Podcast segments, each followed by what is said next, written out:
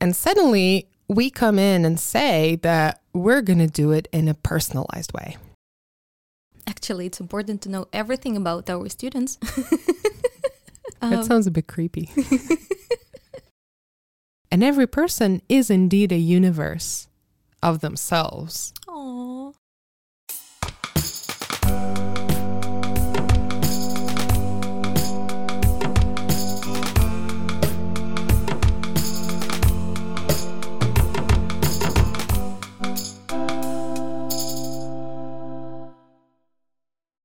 Всем привет! Добро пожаловать на первый выпуск третьего сезона. Та-да-да-да! Подкаст «Фокус на стадии» школы персонализированного английского «Фокус стадии». С вами снова я, Ира, CEO, как мы учились говорить весь первый сезон, и сама по себе, сама себе преподаватель английского. У нас есть для вас замечательный подарок. На третьем сезоне нашего с вами, надеюсь, не только для нас, но и для вас уже полюбившегося шоу, мы будем говорить с нашими преподавателями. И говорить мы будем как об обучении, так немножко о нашей жизни, о нашей профессии, о вашем обучении. И делать это все мы будем на английском языке. Поэтому настраивайте ушки, Расслабляйтесь, включайтесь, не стесняйтесь ставить на паузу и переслушивать, а мы, в свою очередь, будем стараться говорить максимально размеренно, интонированно и артикулированно, чтобы вам было приятно и понятно знакомиться с нами. И сегодня я здесь, естественно, не одна. Со мной здесь моя коллега Юля. Многие из вас встречали Юлю на консультациях или на занятиях. Юля — академический координатор и преподаватель Фокус Стади. Привет. Ирочка, привет. Всем привет. Очень волнительно мне сегодня быть здесь. Так что... You're gonna do great. Everybody's gonna do great. I hope. All right. Ну что, мы готовы? Надеюсь, что вы тоже готовы. Поехали.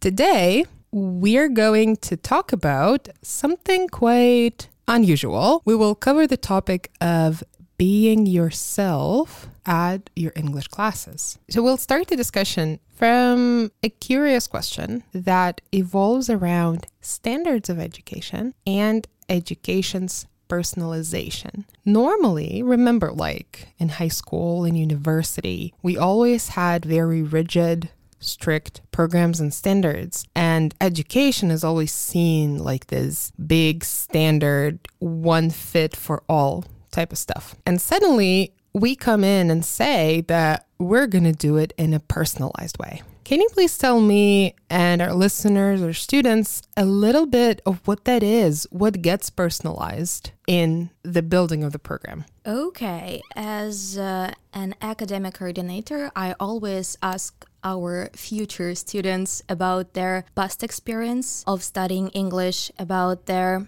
disappointments when they studied English uh, about uh, something that they actually loved. And it's really important to realize for us as a school and for our students what goals they are pursuing. Yeah, that's very important. So you managed kind of the past and the future. So that's really cool. What about now? Like, is that important? What motivates them? What drives them? Or not really, as long as we have the past and the future? Of course, it's really important to know actually it's important to know everything about our students. um, that sounds a bit creepy.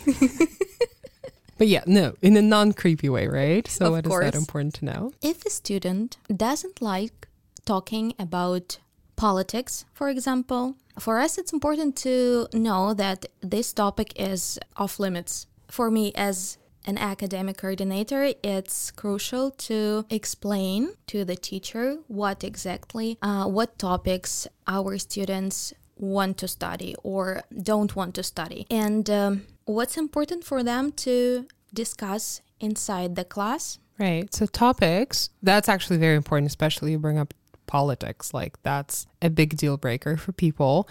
In addition to topics, if we speak about the student right now, like what are other measures or systems are in place to help you as a coordinator, like instruct a teacher? What else is important?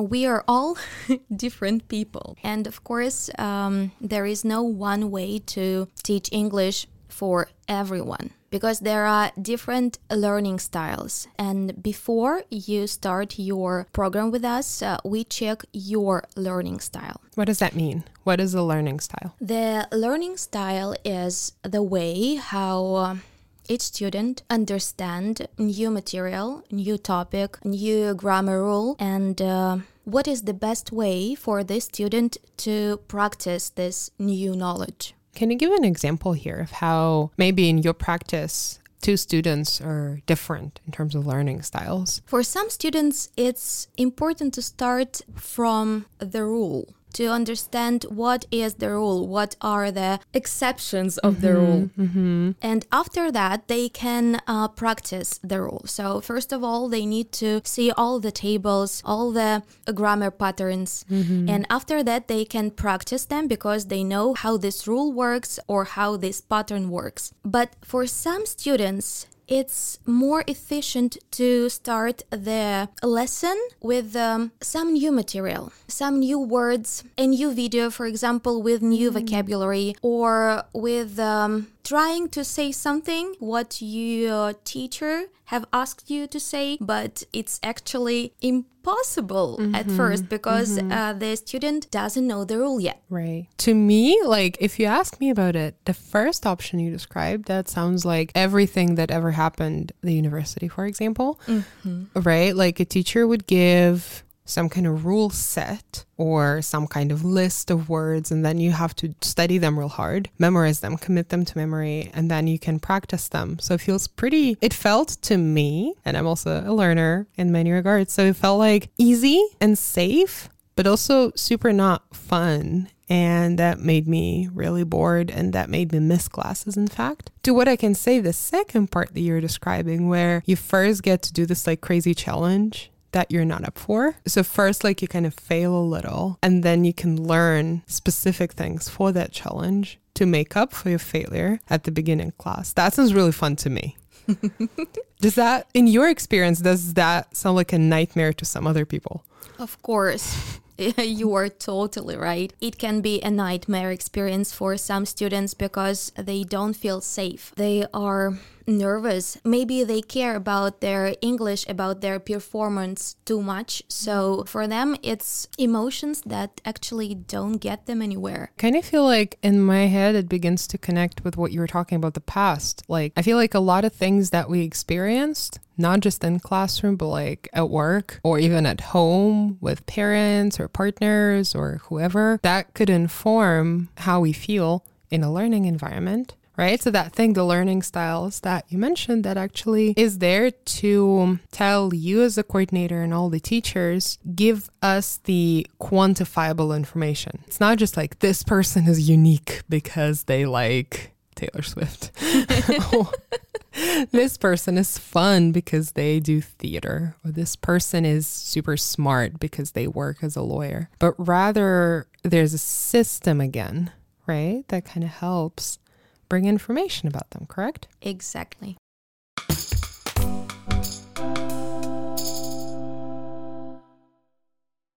We got this, we got motivation. How do you measure that or how do you define it? Because when I hear the word motivation, I'm just like, well, I'm motivated. That means that I woke up and I want to do things. And then I'm unmotivated. That's on the days when I don't want to wake up and do anything.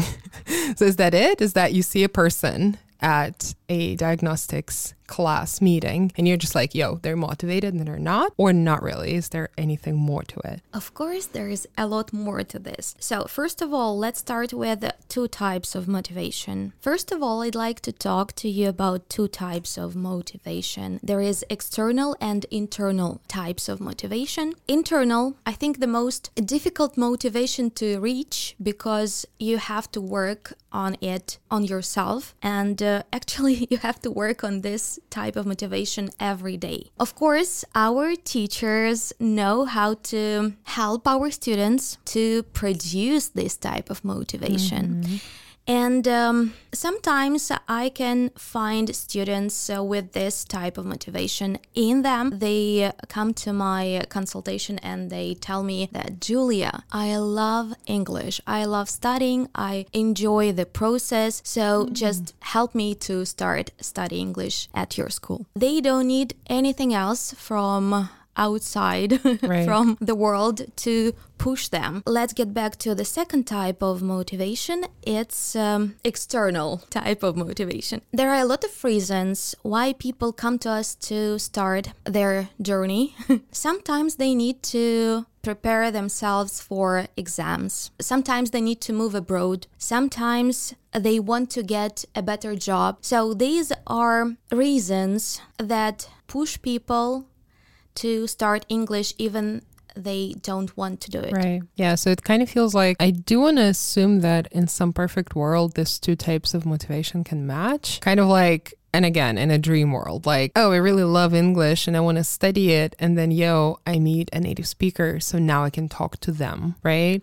I met them online or like I went somewhere. So just kind of like I really want to, and then I get the real person to practice with. Or I really want to, so I make a lot of good strides and I have success in my learning. And then that's how I can qualify for like a newer, better job. But I think that's almost unrealistic for everybody. And I'm glad to hear you say that you meet people who have internal motivation. I feel most of the time you'll have these external factors that are exams, stress, work, um, relocation, moving abroad, anything that's outside and that I think in some people can actually trigger anxiety if they don't have any internal motivation. Like if they don't like English, but they suddenly have to navigate life using it, that's going to be real tough, right? Do I understand that correctly? What you're saying that all of these things require a teacher to build their work differently. Exactly. Can we think of an example? Like, okay, so let's imagine two students. One is like in love with English, couldn't care less about the outside world.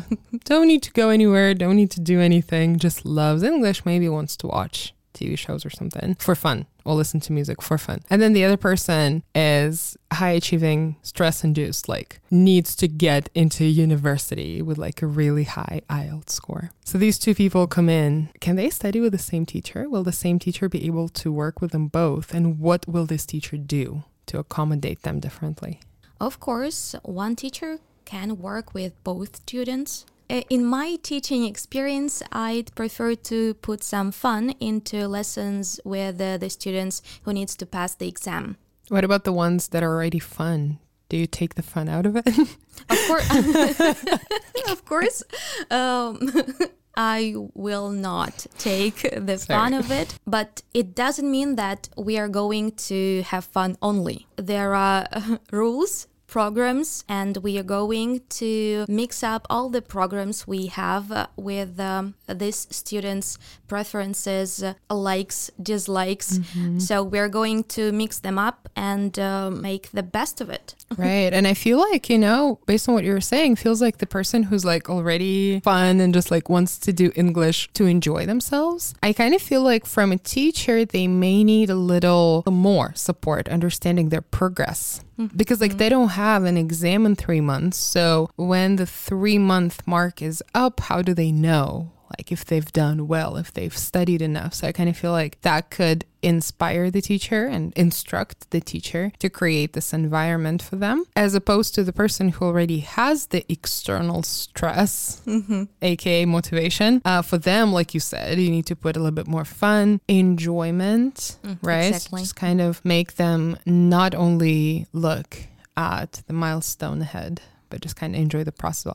Oh, it's the process result thing then, mm-hmm. right? You either enjoy the process or you enjoy the result. Like you feel the process of the result and you kind of want to make sure they do both. Are people always forthright and honest? Because I kind of feel like being a 30 year old in this society, going to meet beautiful Julia for the first time, I'm going to be like, yeah, I have this goals. Like I want to work at that job in two months and I'm really motivated. And yes, I loved everything about my past. Now I don't hate anything. I can talk about everything. I'm really an achiever, which may not necessarily be true about me. But as a product of this culture, very productive, achievement based culture, I may be afraid of saying, I don't know, I just want to have fun. I just want to have one thing in life that brings me joy outside of like my constant work. So, are people always honest? Do they always tell you exactly what they like? Do they always know what they like? And if they do know, are they always being honest?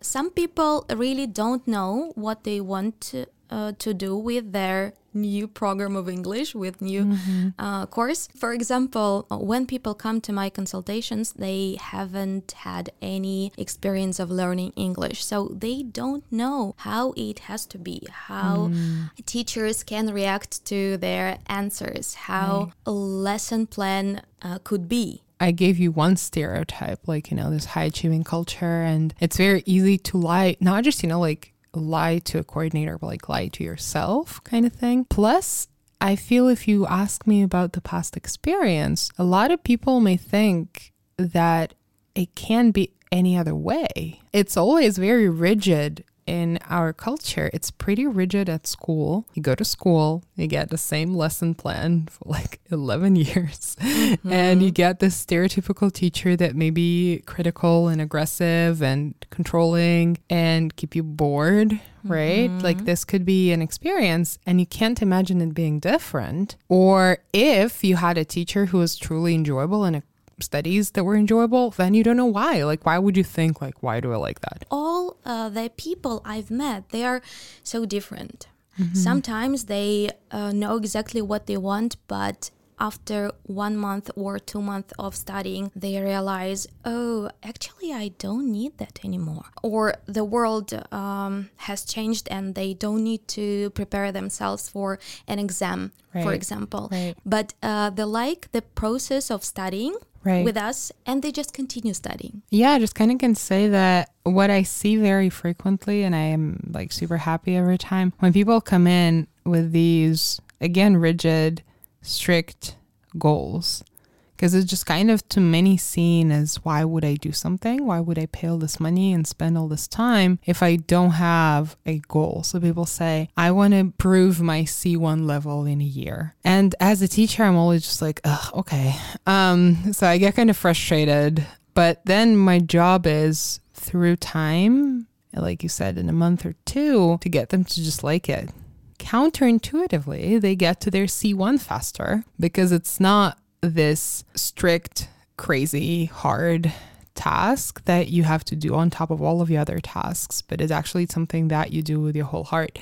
And so then it just moves faster. I kind of feel like this idea of motivation, it may and maybe even it should change a little bit. Vice versa. If somebody comes in and says, Yo, I just want to have fun, then you put them in a structure right? You give them some kind of milestones and progress reports and mm. something. And then a few months in, they'd be like, wow, I am actually a B1 learner. Like, can I get a B2 certificate?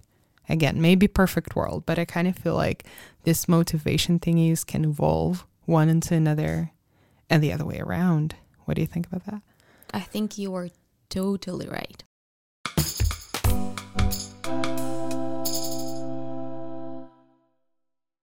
We get to this part how it is super important to be yourself, right? To be honest and open and true with your coordinator and with your teacher over time. And that sounds a little bit new because, you know, I always hear that you have to be honest if you go to a doctor's, for example, mm-hmm. right? Like you have to tell them where it hurts and what you want. But we don't really hear that much in education. Do you maybe have like thoughts or examples on how things can go wrong if the person is not being entirely open, or how it goes right if the person is super honest and sharing things? Let's start with an example of a person who actually didn't want to study English at all, okay. but there was external motivation that pushed this person to get to our school to pass all of the uh, steps mm-hmm. of our diagnostic tests. Mm-hmm. After one month of studying, this person finished. And I think it's actually good. mm-hmm. mm-hmm. So if you don't want to study English, don't beat yourself up if you don't want to study English and it's not crucial for you to study it, just don't do it. Mm-hmm. Don't look at your friends who know English as you think perfectly, but actually, maybe they don't. mm-hmm. That's true. Maybe they just say they do. Tell me in this case so the person came in, got tested, started learning, quit in a month. Had they said in the beginning that I frankly I'm not interested. I don't have an external goal, but I just kind of want to be hip. I just kind of want to be like other people at work or I want to be like my friends. Would that have helped or not quite? It just like terminal, like just don't study. of course not. So this person asked about a strict teacher because we all got strict teachers at school, and uh, I think most of us didn't like the process. And I'm sure nobody liked getting bad marks and being criticized. Wow. So basically, that person was saying something without saying it. They said, I want a strict teacher. And here, like your competency comes in, where your professional task is to decipher it into I'm not motivated and I want to shift responsibility to somebody else, right? Exactly. Mm-hmm. Yeah. And so, and because they weren't able, and I don't want to also like badmouth people, I don't want to say like they're lying, but because this given person or somebody else in a similar situation weren't able for whatever reasons, right? Whatever their conditioning may be, but they weren't able to put it into specific ideas, right? Maybe they felt bad, maybe they felt ashamed, saying that I actually don't want. It sounds like a good idea to know English, but I don't want to do anything right now, mm-hmm. right? So they didn't formulate it like this, they formulated it as something else.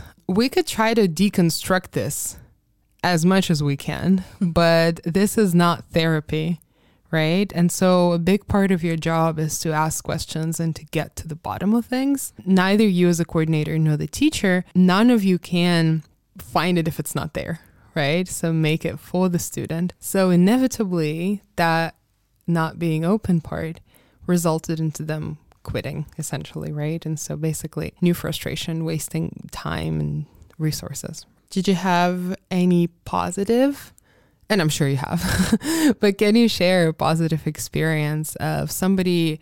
This could be a student of the school, maybe a student who's in the school and studies with you as a teacher. Can you share an example of somebody who's, in fact, very open and willing and able to formulate and communicate their experiences and wants and needs?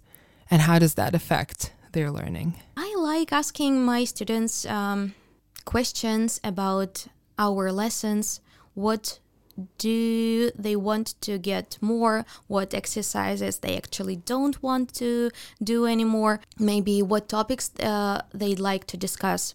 And most of my students, I think I, I can say all of my students, are got used to me asking these types of questions and um, sometimes they think um, by themselves, mm-hmm. like, okay, so there was something strange last lesson. Maybe we can change it. Julia, mm-hmm. what do you mm-hmm. think? Mm-hmm. What do you think about um, some extra homework? All right. mm-hmm. What do you think about listening practice? Uh, I'd like mm-hmm. to get it more because I'd like to know, um, I don't know, more accents maybe. I'd like to understand them all, for example. Right, I don't right, know. Right. And of course, it's nice to hear uh, my students' voices because uh, it helps me to realize what else I can do with them, what materials uh, mm-hmm. I can mm-hmm. find for them. It makes uh, the studying I don't want to say more efficient. I'd like to say more pleasant. Pleasant. Yeah, I want to say something like wholesome or holistic. In a Beautiful way. words. Thanks. I I think the pet food industry took away the word holistic for us in Russian, but since we're speaking English, I'm going to allow myself that word because it's when I say that something is wholesome or holistic, it's both productive, effective, efficient, use whatever popular culture word, and pleasant and just enjoyable and nice, kind of all at the same time. And I also think a lot when my goal is always to pay real close attention to what's happening in my students' lives. And this small time in the beginning of class when we get to catch up and just ask for like two minutes how you've been, what's new, it's always to me as a teacher very inspiring when they open up. Frankly, not because I care.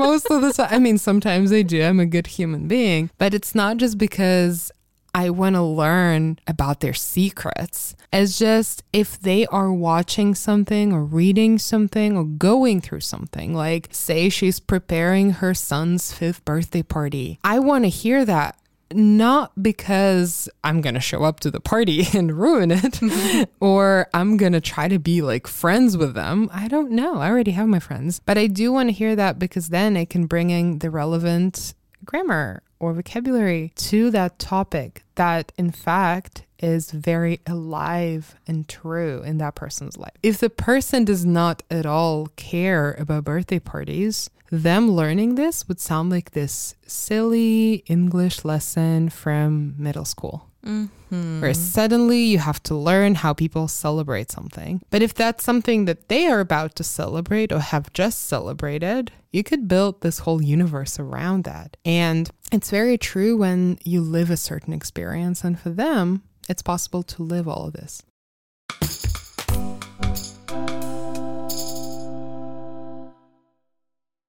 I think what you're sharing is taking me to a realization that English is not this separate part of life where you have your lessons and homeworks and you show up and you just complete exercises and you listen to your teacher. The more integrated it gets in your everyday life, the more wholesome, mm-hmm. meaning productive and fun it can get, and the more it may affect your motivation, your desire to keep going, and at the end of the day, your result. I remember me studying English at school and uh, everything what we had at our lessons, the materials, the texts, um, the topics, they were out of this universe. And um, it was so strange because when I got my experience uh, in uh, studying English, in learning English as a student, right? Yeah, at our school, mm-hmm, right? Mm-hmm. It was so different because uh, for my teacher it's really important uh, to know all the news I have uh, right. about my life. And for me, it's much more interesting to talk about my life. I right. don't want to discuss maybe politics or maybe Taylor Swift, right? Right. or Johnny Depp's divorce. Yeah, yeah, yeah, yeah. Uh-huh. Some students like to do that. But as for me, I don't one more time. Our school is a personalized uh, English uh, school. So if you are a student who want uh, to talk about your life, uh, right. if you want to study English through your own life experience, welcome. right, right. But if you don't feel safe when you need to talk about your private life in English, when you don't feel like explaining how your day was. You don't need to do it because your teacher knows it and you can practice a specific grammar topic or a specific vocabulary through stories from the news through stories um, about political situation about the political situation in the world right now right, right? i'm going to get back to something you said actually two things you said okay. uh, i really like when you compared the um, more or less standardized and i'll stick to this word right standardized teaching materials to something being outside this universe right? Just something super random and strange and sometimes unrelatable. And I just want to get back to what you said how every person is entirely unique. And every person is indeed a universe of themselves. Aww. Right? And right. essentially, maybe there's somebody who would 100% match with this to you and I out of universe textbooks. Maybe somebody will entirely enjoy these super random topics, right? I can give you an example. One of my past jobs that I had for five years was deeply connected to people. My job was taking care of 70 people, knowing their problems, knowing about their health, about their safety. These were foreign exchange students coming from the US to Russia. And my job was to, you know, take care of their schedules, take care of their their living situation. So if I came to an English class being myself at the age of 25, I would not want to talk about my life. I would want a list of random topics that none of my 70 people talk about. so for that, give me a story about a guy who broke his leg from the like New English file, page 27, B1 level. But if I sit during pandemic, if I sit at work by myself and I don't get to talk to people. Nobody asks me how my day is going. I don't come to a water cooler at the office chatting to anybody. I'm just sitting at home in my own cocoon of things. So in this case, I do want, I'm still the same person. I'm still the same universe, but the timing has changed. So in this situation, I do want to show up still on Zoom to my English class and have the teacher care about like you know, what's going on? And so then I can tell that I'm tired of sitting at home, right? And then I can choose do I want to talk about other people who are also tired of sitting at home or do I want to talk about something else? So, and every person is at times irrational and illogical. And it's not that you once liked talking about your life and then your teacher is going to drill you every time, wanting to learn what had happened. Every time it is about you, right? You, the student. It's up to the teacher and to the school and to all of us the management to help the teachers build proper boundaries, like not fall into the friendly dynamic, right? Because mm-hmm. that's not productive, that's not wholesome. So we're there to help them navigate that and to have the boundaries, to listen to the students and utilize that material. On the other hand, we can give them tools to help people to open up. On the other hand, we can help them understand when you don't need to push people to open up and when just doing a weird random text from a textbook is totally fine. Every person does deserve to have the things tailored to them. But like you said multiple times, to do that, we need to know what the needs are.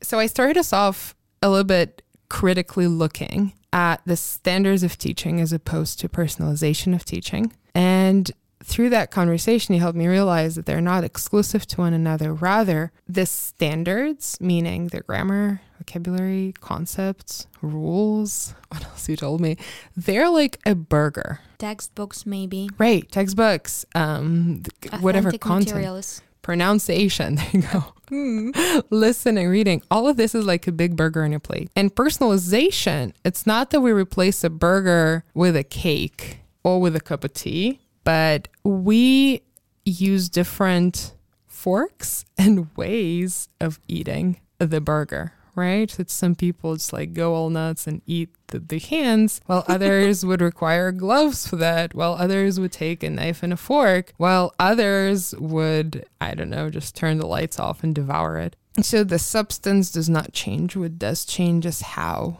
you consume it, how you eat it, right? So kind of exactly. here as a weird analogy, but I like same, it. Right? The the program, the content, the levels, the English remains the same, but every person being their own universe has a capacity with the help of a teacher and the school to consume it in their own way. I like the burger idea.